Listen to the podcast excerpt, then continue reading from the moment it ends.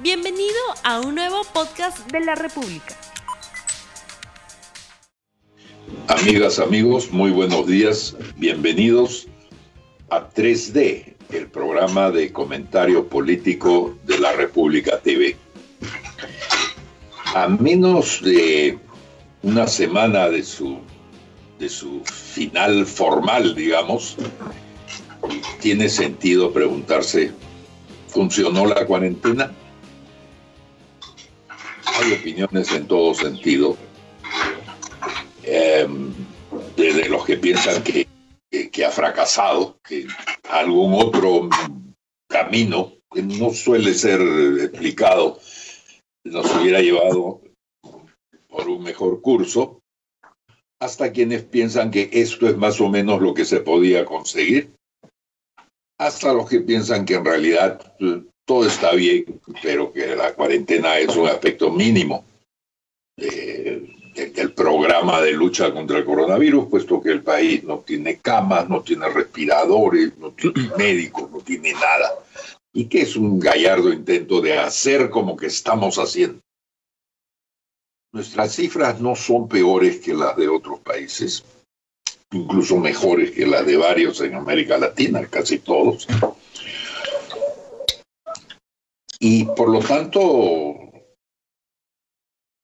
la pregunta merece, merece discusión. De hecho, ya está siendo discutida por especialistas en la economía, como los señores eh, Segura, Goetz y La Torre, o, o especialistas de la epidemiología, como el señor Mateo Prohaska y, otros epidemiólogos. En realidad casi no hay epidemiólogo prominente que no tenga hoy un punto de vista. Si yo tuviera que resumirlo y se los dejo, se los dejo a ustedes, eh, se comenzó bien, pero después se desvió el camino en algún punto de las pruebas y eso nos está costando.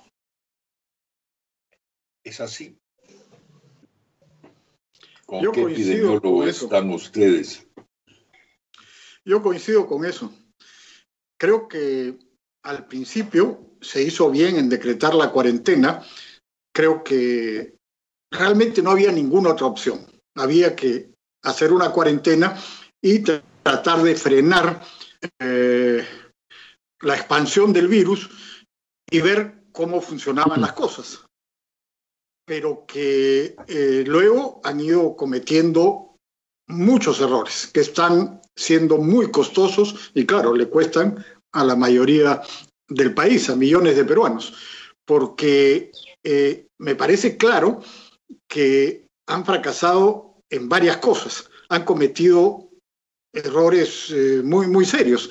Por ejemplo, la, cuarentena sirve para detectar dónde están los focos de infección, reducirlos, etcétera. Pero no compraron las pruebas eh, que eran las únicas que realmente eh, sirven, ese millón, medio millón de pruebas que ofrecieron de Corea, no las compraron, nunca han dado una explicación que no las compraron. Eh, y después han comprado estas pruebas rápidas, han comprado un millón cuatrocientos mil pruebas rápidas en más de 100 millones de soles y está clarísimo que no sirven para los fines que se requieren han habido algunos casos notorios, como este congresista Uchuñagua en, eh, en eh, Ucayali, donde le dicen que no tiene nada y por lo tanto no lo admiten en el hospital y el tipo se muere porque sí estaba enfermo. Entonces, eh, ese tipo de errores son muy costosos. Y cuando creo que había que relajar ya las cosas porque estaba claro que, no estaba funcionando como se quería, han persistido con esta cuarentena que cuesta muchísimo a la economía, sobre todo el de millones de peruanos que tienen empleos precarios o que no tienen ningún empleo, y la cosa definitivamente no está eh, funcionando. Eh, han cometido errores eh, de bulto. Por ejemplo, cuando en Semana Santa prohíben circular jueves, viernes y domingo prohíben circulación total, además de un día para hombres y otro día para mujeres, y se producen congestiones monstruosas como la, de los, del mercado de Villa María de Triunfo, el mercado de pescado, porque todo el mundo en Semana Santa compra pescado. O sea, cosas tan obvias como esa, que en lugar de dispersar a la gente, la concentran. Entonces, esos han sido errores que han perjudicado mucho a la gente y, que no han ayudado en nada.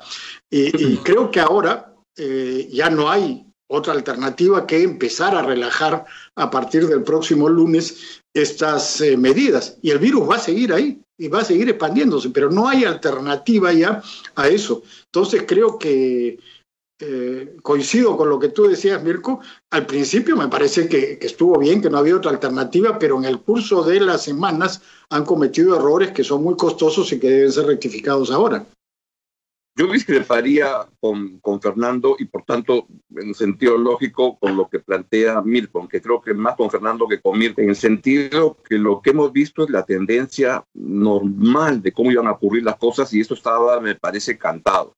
En el sentido que lo primero que ocurre es una decisión de Vizcarra con liderazgo, con decisión y entrar tempranamente. Y eso le genera mucha aprobación y las cosas van funcionando. Pero luego era inevitable que nos íbamos a, estrellar contra algo normal, que es parte de lo que ya sabemos, que es un Estado que no está preparado para manejar ese tipo de, de, de procesos, ni en capacidad de infraestructura hospitalaria, ni en gestiones rápidas para comprar las pruebas moleculares, ni las mascarillas, ni, ni, ni, ni, todo eso. Y es que era como normal que el Estado no iba a dar este fuego para esta segunda etapa, que es donde estamos viendo que las cifras van creciendo, que las, este, que las escenas de horror del, del congresista, que, que, el congresista que va y que, que muere a, lo, a, lo, a, a, los pocos días, todas las escenas que estamos viendo, ya este, más dramáticas, y terminaría con esto las que vamos a ver, porque todo, yo le hago caso a los doctores y la gente que maneja epidemias y dicen que lo peor del momento va a llegar en el Perú hacia el 26, 27 de abril, que es justo el momento en que en teoría culminaría esta, esta fase de la, la, la, cuarentena. Con lo cual yo creería que de repente nos vamos por lo menos hasta fin de mes, hasta el 30 de abril, y lo que Mirko planteaba, creo que antes de que entráramos, que creo que es bien correcto, ¿qué significa salir de esta cuarentena es que vamos a salir despacito. No es que el día lunes o cuando se acabe salimos en tropel todos a trabajar y no, aquí no, no pasó nada. Es que se van a ir liberando algunas industrias y actividades económicas específicas que puedan asegurar algún tipo de control de la, de la, de la salud porque este, el bolsillo ya está apretando. ¿no? Bueno, pero de alguna manera eh, pareciera que el tema de si funcionó la cuarentena es más escurridizo de lo que yo pensaba. Eh, la pregunta que quedamos no era si funcionaron las pruebas moleculares o, o serológicas, ¿no es cierto? Tampoco es si funcionaron los sistemas los sistemas de salida de las compras, sino si la cuarentena en sí misma ¿no es cierto?, como un método para aislar y reducir eh, el número de contactos virales, vamos a decir, ha funcionado. Y ahí, claro, tiene un elemento misterioso en el sentido de cómo hubiera sido sin cuarentena. Y, y en esa medida, pues todos coincidimos, hasta Fernando, que es tan criticó, en que la cuarentena era indispensable y se tomó en su momento. Yo creo que mi, mi diferenciación entre las diversas cosas eh, no, es, no es gratuita, como podría parecer, porque hay un tema político dentro, ¿no es cierto? La cuarentena es, de alguna manera, como eh, medida la, la gestión de este gobierno como el acto más importante porque la cuarentena termina siendo un acto político, las pruebas son más bien un acto clínico o, médico o administrativo, ¿no es cierto? Eh, no en vano, yo he escrito en mi columna de hoy, disculpen la, propaganda, pero queda en casa la propaganda, eh, sobre el 91% de personas que en la encuesta Ipsos apoyan la cuarentena no porque sean especialistas ese 91%, sino porque tienen siguen teniendo, seguimos teniendo, la sensación de que frente a un peligro inmediato se hizo algo importante y, y esta es la importancia para mí, el 91%, algo que se tiene que seguir haciendo. Y en esa medida yo tengo un balance, sí ha funcionado. Ahora, sobre lo demás, ¿podía funcionar un estado como el que Augusto acaba de describir? sin una salud pública suficiente, sin una infraestructura, sin todas estas cosas, yo creo que no, no, no podía funcionar, ¿no es cierto? ¿Y por qué se metieron? Porque no tenían otra opción que hacerlo. La pregunta para mí ahí es, por lo tanto, ¿cómo debe ser la crítica? ¿Debe ser una crítica efectivamente demolidora, ¿no es cierto? que le tire el alma al suelo a la comunidad médica, de enfermeras y de todo lo que están tratando de hacer el esfuerzo. Debe ser más bien una crítica técnica que, que oriente a gente que podría estar desencaminada. Efectivamente se necesita un debate sobre el asunto. ¿Lo tenemos? Yo creo que sí, que está comenzando, ¿no es cierto? Que está comenzando y que la gente más preocupada por el, por el tema del debate, ya está comenzando a hablar. Frente a eso, mi sensación es que el gobierno no tiene mucho interés de entrar al debate. Y eso me parece que es un error. Quizá piensa entrar al debate después de la cuarentena. También habrá sido un error. Pero el punto no es eh, distanciar o separar los objetivos de los medios.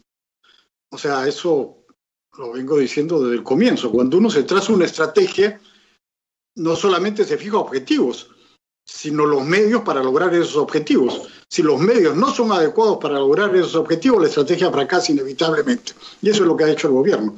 Porque eh, tú dices, Mirko, que son cosas distintas lo de las pruebas. No, no, no. No, es parte de eso. Fernando, ¿tú crees que el gobierno se ha fijado en el sentido de que ha decidido qué objetivos y qué medios? ¿No estamos hablando más bien cuando decimos emergencia, una emergencia que también incluye a los que tienen que tomar las decisiones? Sí, bueno, pero lo, que digo es, la cuarentena tiene eh, como eh, propósito disminuir los eh, contagios, pero para lograr los objetivos que se está proponiendo, tiene que tener los medios. Los medios, entre otros, son las pruebas, por ejemplo, que permiten conocer quiénes son los que están infectados y empezar a aislarlos para evitar que el virus se siga propagando y cuando termine la cuarentena, que en algún momento tiene que terminar, poder tener eh, la epidemia bajo control. Eso no lo ha considerado el gobierno y eh, es cierto lo que dice bueno, Augusto, si no lo que tienes acceso a las pruebas. permíteme que, termine. No, acceso a las pruebas había. Los coreanos ofrecieron medio millón de pruebas y el gobierno no los aceptó. Pero hay responsables, pues, Augusto. Estamos de acuerdo en que el Estado es inepto, incapaz, pero hay responsables, pues. El ministro de Salud me parece un charlatán y un farsante, pues. Es un tipo que va mintiendo todos los días por todas partes, que ha sido responsable de este asunto de las pruebas. Por ejemplo, otro caso, el del hospital de Ate. La directora del hospital se negó a recibir los respiradores artificiales, no solo porque estaban sobrevaluados, sino porque no estaban completos, porque no servían. La República ha publicado anteayer que el Ministerio de Salud ya eh, devolvió los respiradores del hospital de Ate porque no servían. Pero este ministro despidió, despidió, sin dar razones ni motivos, a la directora porque hizo lo correcto. Y le echaron tierra al asunto. No hay responsables. No hay responsable de haber comprado un millón cuatrocientas mil pruebas eh, rápidas que no sirven sin certificación por 100 millones de soles. No hay responsables. Claro, el Estado es ineficiente, pero yo creo que hay responsables, pues y que están actuando en ciertos bueno, como escucharte incluso pareciera que ya estás eh, en, la fase preparatoria de una acusación penal, ¿no? Bueno, ya sabemos que eso no va a ocurrir en el Perú, por lo menos no ahora. Pero, bueno, pero de escucharte. Digamos las cosas claras. Pues. Acusación. digamos las cosas claras. Esas cosas están ocurriendo y hay responsables. Y además, como señaló en un editorial del Comercio el día de ayer, es vergonzoso lo que ocurre con los monólogos de Vizcarra, pues peor que lo que ocurre en España, donde varios medios ya se han retirado porque no se permiten preguntas eh, directas y quien decide qué preguntas se hacen y qué preguntas no se hacen es el propio gobierno. O sea, todas estas cosas que estamos conversando eh, se manejan en el gobierno con una absoluta falta de transparencia. Estoy de acuerdo con, contigo, Fernando, en que las conferencias de prensa, mal llamadas conferencias, porque no lo son, son más bien monólogos, no deberían seguir, debería haber mucho más transparencia con la información y además con la entrega oportuna de la estadística que no está ocurriendo. Junto con eso, este, comienzan a surgir algunas dudas de si la estadística que tenemos es la correcta y se está subestimando el número de fallecidos y todo eso. Pero a lo que voy es que eso es parte del Estado peruano y hay responsables, pero en este momento estamos en pleno, en pleno proceso de, la, de la crisis y habrá el momento correcto para plantear las acusaciones, críticas de qué se hizo mal, qué no se hizo, pero en este momento solo queda este, seguir en, esa dirección. Y el ministro de, Salud, parece que es un poco exagerado cuando lo define de esa manera, este, ha entrado a la mitad del, del, proceso cuando ya este, lo, tuvieron que cambiar a la ministra y ponerlo a él. Entonces, en resumen, a lo que voy es que estamos describiendo el Estado que se demora en las compras, que no actúa con rapidez, que tiene mil procesos para poder comprar este, las cosas. Y además no olvidemos algo, que hoy en día la, la epidemia entró de sopetón y está acá, pero entró muy rápido. Mira, yo revisaba, por ejemplo, se demoraron en comprar y aquí hemos estado vendiendo al exterior mascarillas y cosas porque no había la sensación de que esto llegaba de manera tan, tan impactante al Perú. Mira, el Economy decía, ayer revisaba un artículo que decía que recién el 18 de enero fue la primera vez que tocaron el tema del COVID en la, en la, en la, en la, en la revista. Y aquí, este, en enero, nadie pensaba que la cosa iba a llegar con tanta fuerza. Y de repente empezó a llegar a mediados de febrero con una velocidad y ya en marzo estábamos inundados.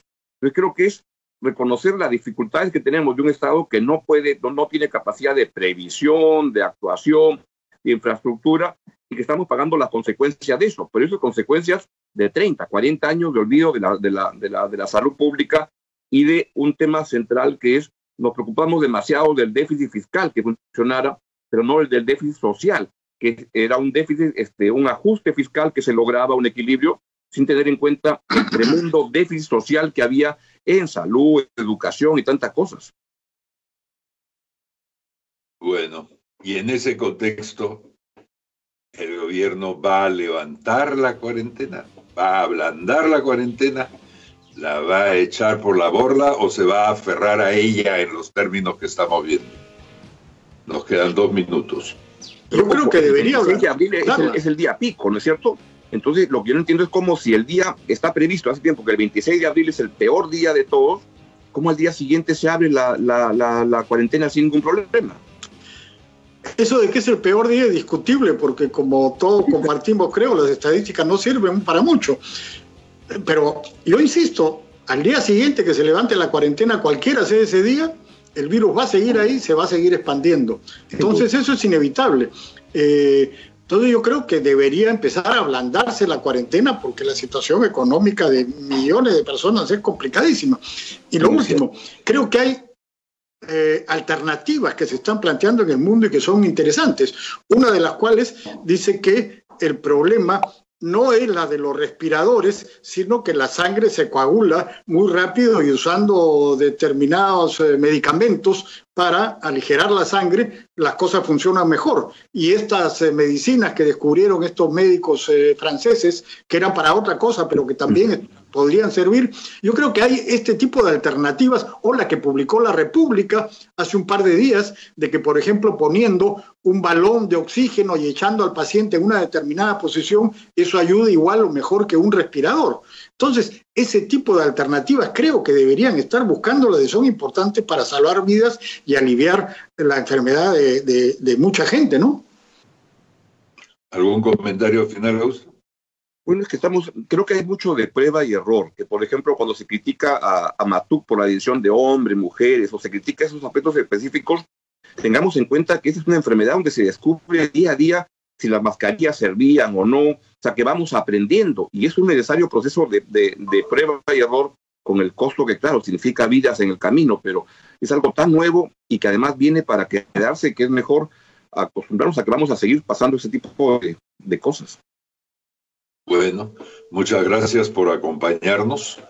Aquí terminamos este programa y nos vemos este miércoles a las ocho y media de la mañana en 3D. Muchas gracias. No olvides suscribirte para que sigas escuchando más episodios de este podcast.